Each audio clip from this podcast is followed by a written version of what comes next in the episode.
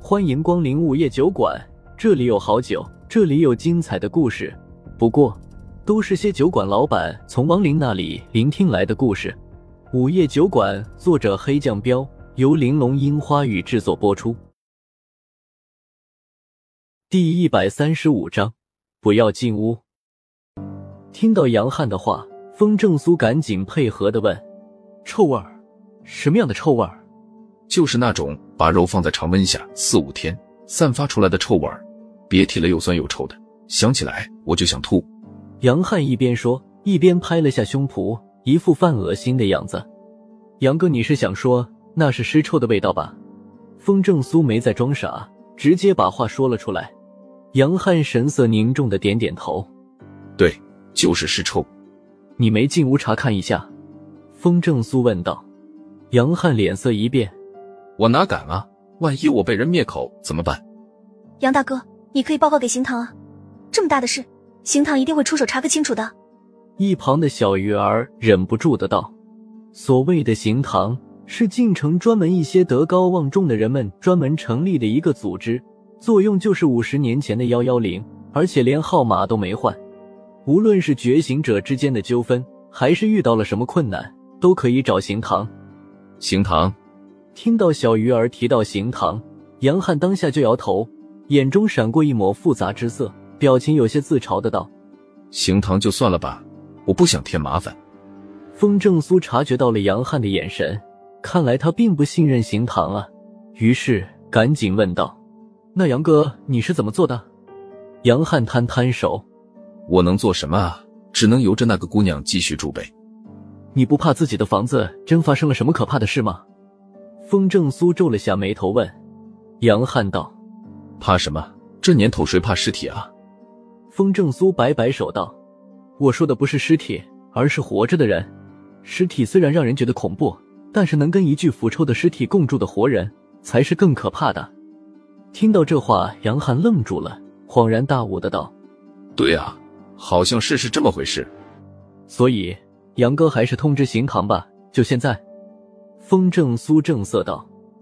这杨汉犹豫了，面部表情纠结了半天后，还是摇头道。算了，我不想跟刑堂打交道，这事儿我不打算管，反正你们两个也知道了，要通知你们去通知吧。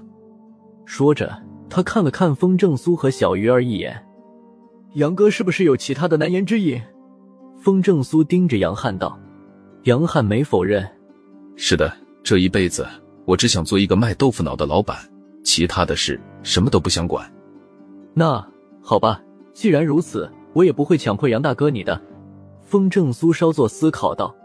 杨汉大笑道哈哈，好，我就知道小兄弟你靠得住，继续喝酒。：“杨汉端起杯子冲风正苏举了下，然后一口喝掉剩下的酒。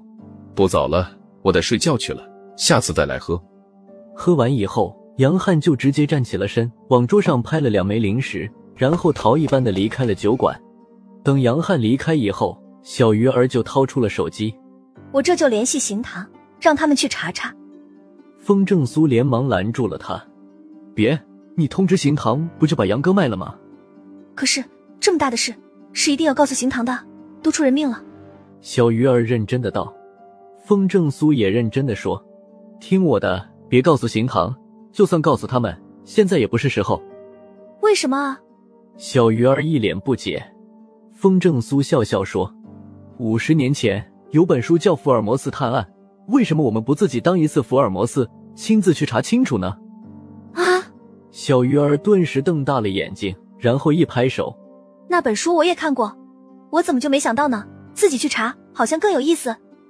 风正苏心说：“这丫头还是跟以前一样好忽悠。”不过话说回来，不是她不信任刑堂，而是这件事肯定会很复杂。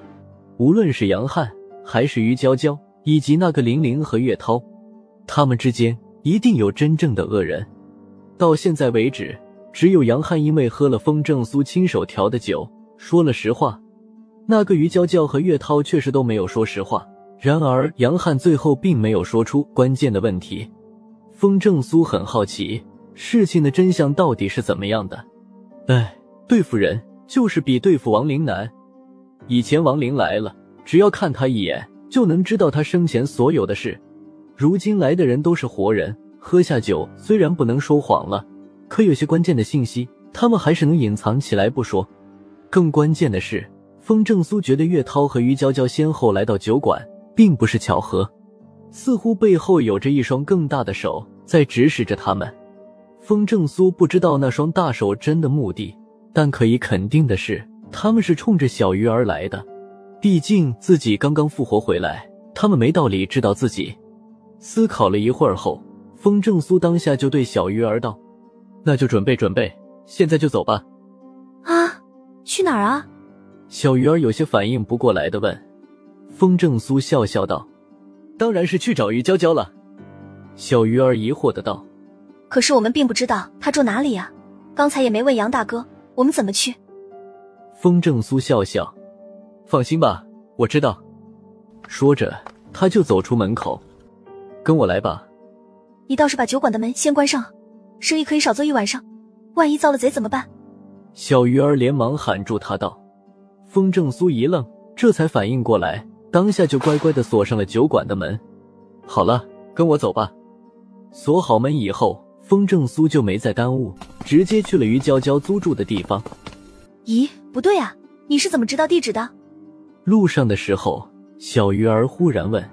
风正苏稍作思考道：“你就当我的嗅觉比较好吧，我可以闻到每个人身上的不同味道。呃，你属狗的啊，竟然可以通过空气中的味道找到人家的住址。”小鱼儿满脸不可思议。风正苏笑而不语，没有解释他究竟是怎么知道的。约莫半个小时后，风正苏就来到了那个公寓房。我们怎么进去？要用术法隐藏起来吗？站在门口，小鱼儿问。风正苏没回答，直接按了下门上的门铃。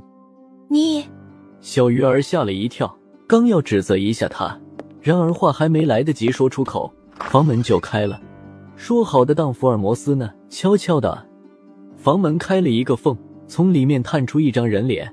看到来人是风正苏和小鱼儿后，当下就面色大变的连续喊了三声。不要进来，不要进来，千万不要进屋。